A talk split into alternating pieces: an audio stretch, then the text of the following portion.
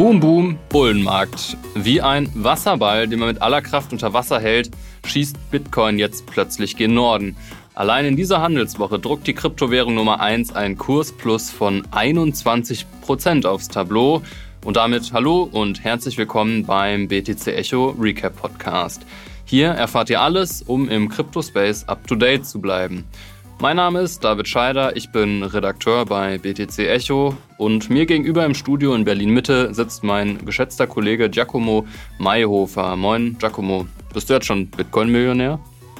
Ja, also wenn du mir 37 Bitcoin schenken würdest, schon. Ansonsten müsste er noch ein wenig höher klettern, aber hey, BlackRock und Larry Fink, you can pump my bags, please. ja, damit hast du den Ton für diese Sendung auf jeden Fall schon gesetzt. Es geht natürlich auch um BlackRock. Achtung, dieser Podcast stellt keine Anlageberatung dar. Alle Aussagen dienen lediglich der Information und spiegeln die persönlichen Meinungen unserer Redakteurinnen und Redakteure wider. Der Redaktionsschluss für diesen Podcast ist Donnerstag, der 22. Juni um 14 Uhr. Okay, dann lass uns mal starten. Es ist eine verrückte Woche, oder David? Ja, absolut. Selbst im Cryptospace ähm, ist es, selbst für den Cryptospace ist es eine ziemlich verrückte Woche. Dass BlackRock einen Bitcoin-ETF beantragt, passiert nicht alle Tage. Und damit starten wir auch schon rein.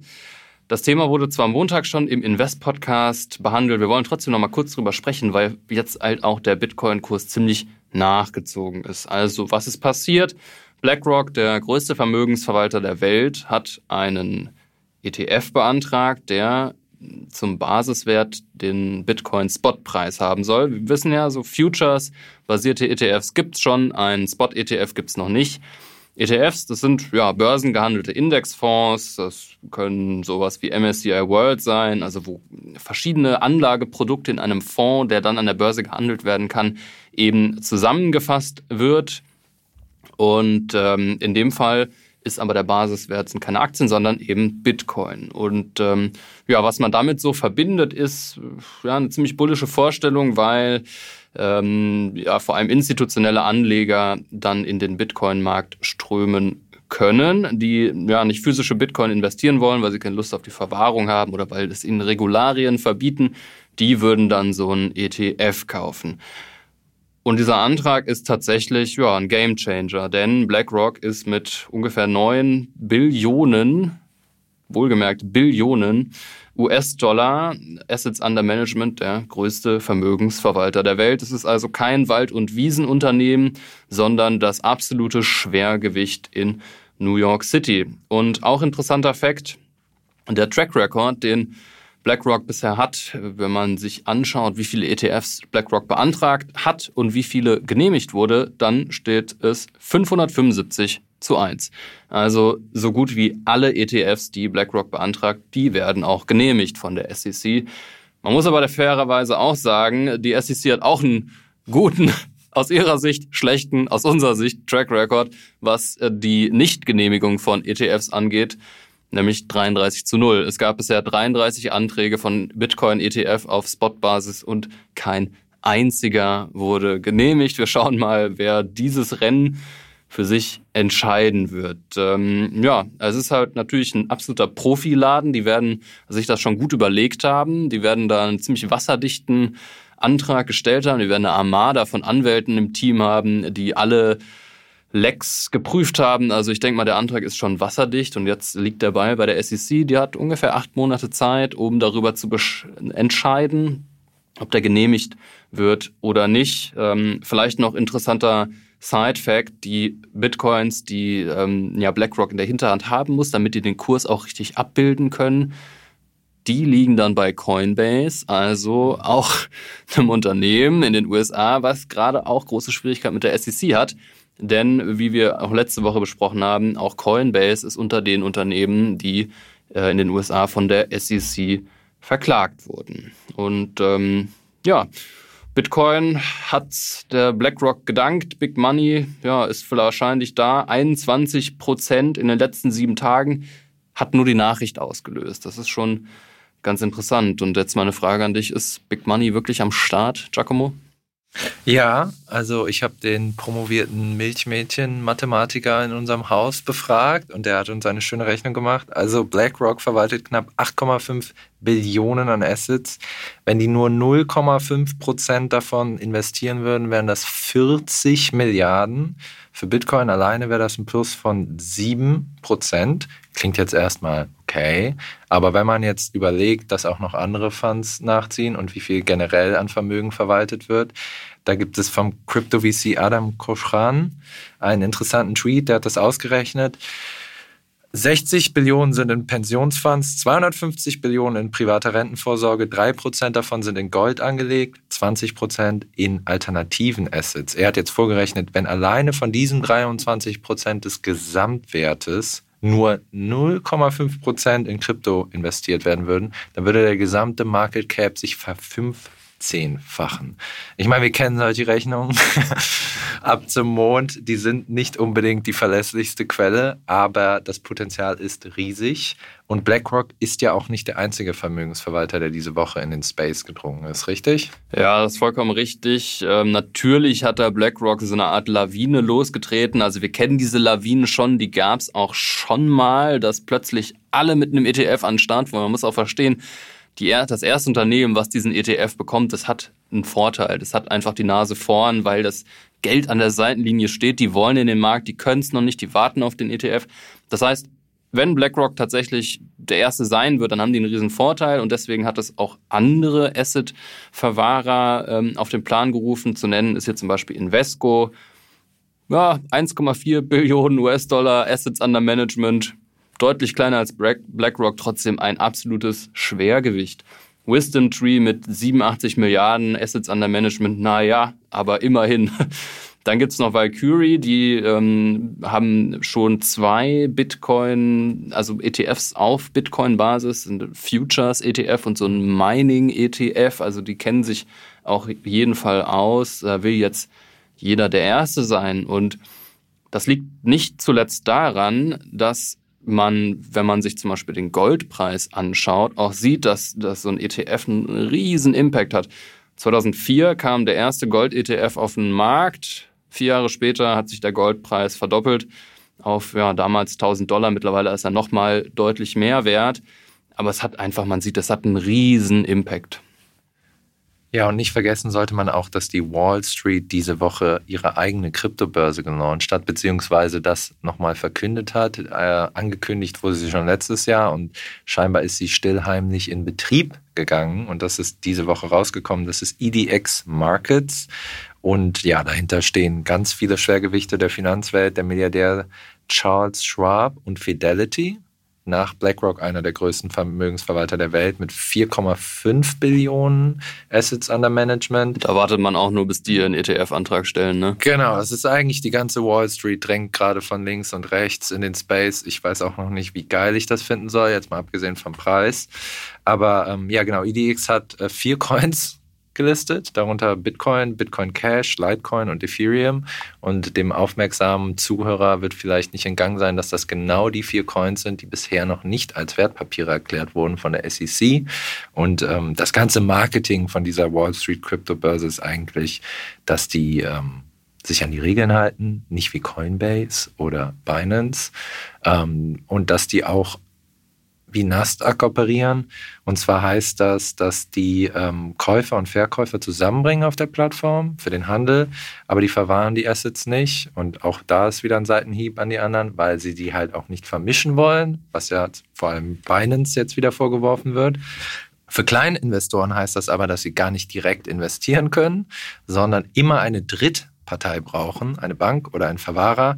Und da habe ich einen ganz äh, treffenden Kommentar eines Entwicklers auf Twitter gefunden, ähm, der das Ganze mit dem folgenden Vergleich äh, zusammengefasst hat. Das ist, als würde man ein Pferd ein Auto ziehen lassen. Blockchain, aber ohne Blockchain. Und ja, es ging ja eigentlich mal darum, dass man keine Drittpartei braucht. Jetzt kommt die Wall Street hier hin und sagt, ja, wir haben auch eine Exchange, aber es funktioniert halt genauso alles wie in der alten Welt. Und dann fragt man sich schon, ja, what's the point? Ja, du hast ja auch gesagt, dass du gar nicht so überzeugt davon bist, wie sinnvoll das ist, dass dieser Asset, die großen, ja, die große Wall Street da in Bitcoin kommt. Was, was würde dich daran stören? Ich glaube einfach, also Bitcoin die Geschichte kennt ja jeder, ist ja eigentlich ein äh, Gegennarrativ zu genau dem, was die Wall Street darstellt. Und ich glaube nicht, dass sie dieselben Werte teilen wie wir. Also höchstens Vermögenswerte, aber ansonsten haben wir nicht viel mit, mit denen gemeinsam. Und wenn die sozusagen in den Space drängen und auch immer ein größeres Stück sich vom Kuchen holen, dann sehe ich das eigentlich als Bedrohung, zumindest der Philosophie, die mm. hinter dem Ganzen steht.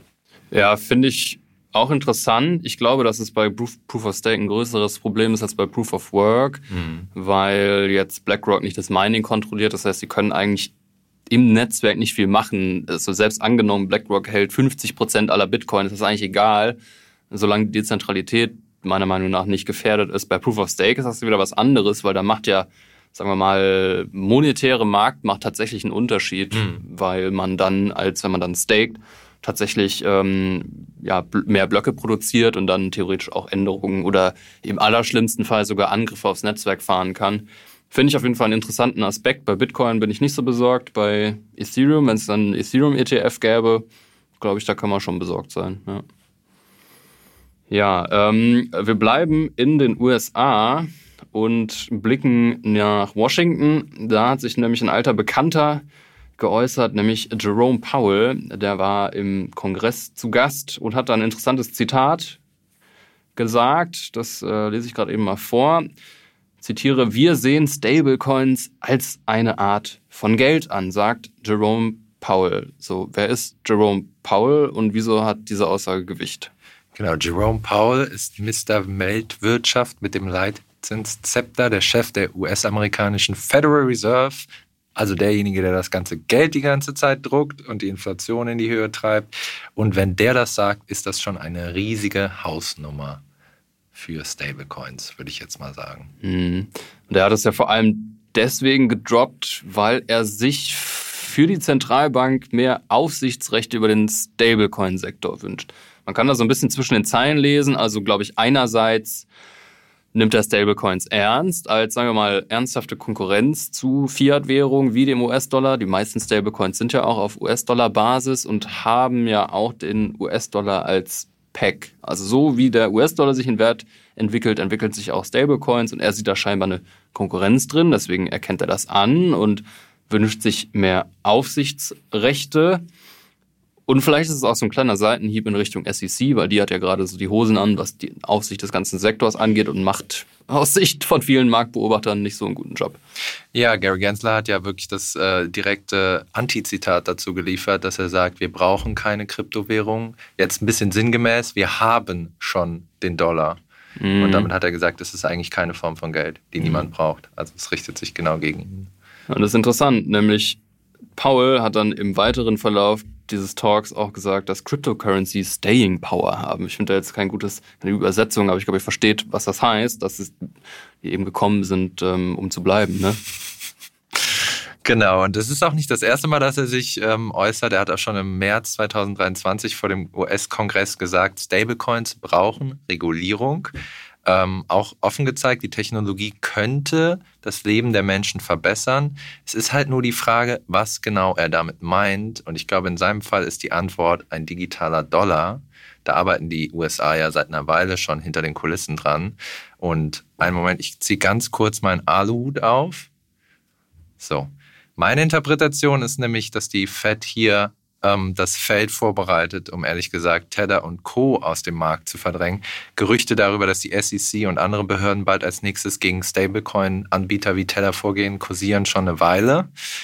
Und das wäre dann so ein bisschen das Playbook, was ich auch bei den Kryptobörsen mit EDX Markets gerade sehe, dass man regulatorischen Druck auf die Player aufbaut, die da sind und dann sagt, hey, wir haben hier eine Alternative und versucht, die durchzudrücken.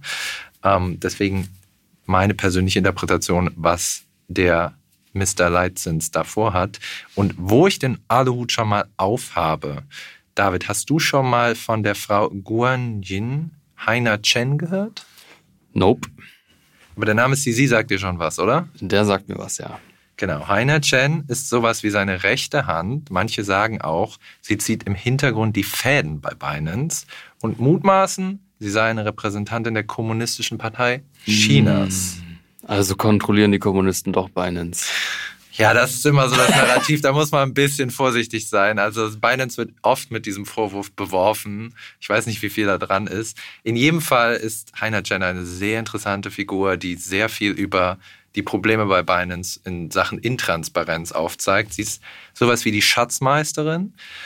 Und das Brisante ist, über Jahre, deswegen wusstest du wahrscheinlich auch nichts von ihr, war von ihrer Existenz nichts bekannt. Mhm, sie ist schon so die schillernde Figur bei Binance, ne?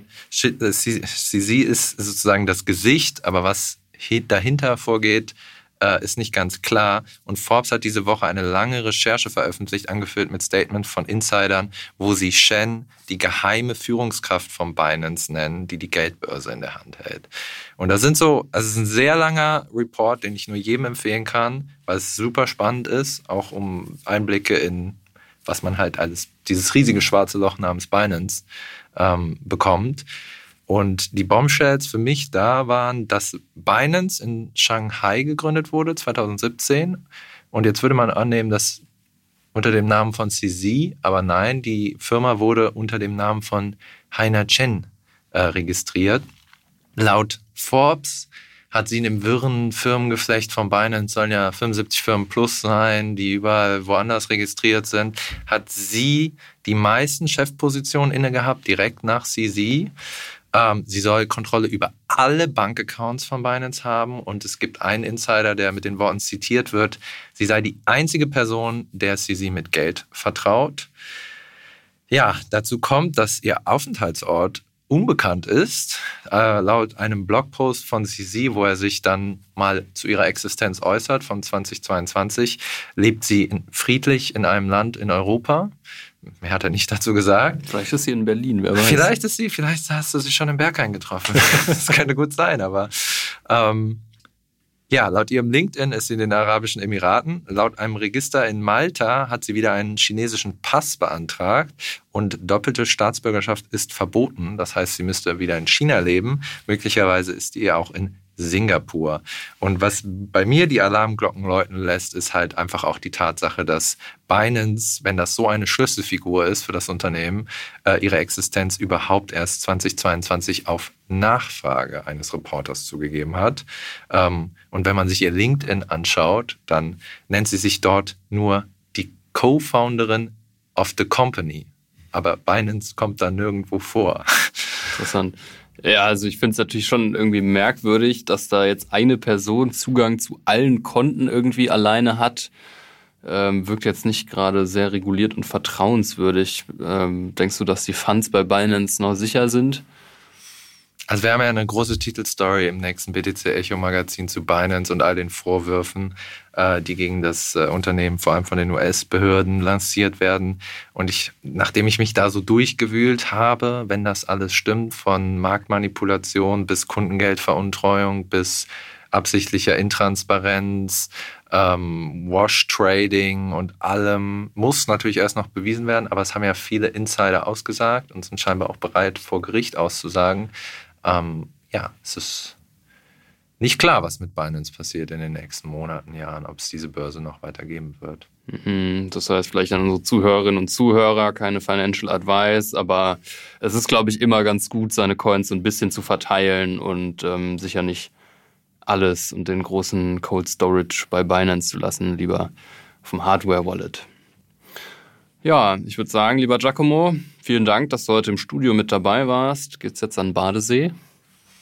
Ich gehe Bachata tanzen tatsächlich. Aber ich werde lieber an Badesee gehen. ja, ja, vielen Dank auch dir. Ja, und bei euch, liebe Zuhörerinnen und Zuhörer, bedanke ich mich natürlich auch sehr herzlich. Falls ihr unseren Content schätzt und uns unterstützen möchtet, lasst uns gerne eine gute Bewertung in eurer Podcast-App da oder hinterlasst einen Kommentar. Da freuen wir uns. Mein Name ist David Scheider und ich bin bullish. Und damit tschö, bis zum nächsten Mal.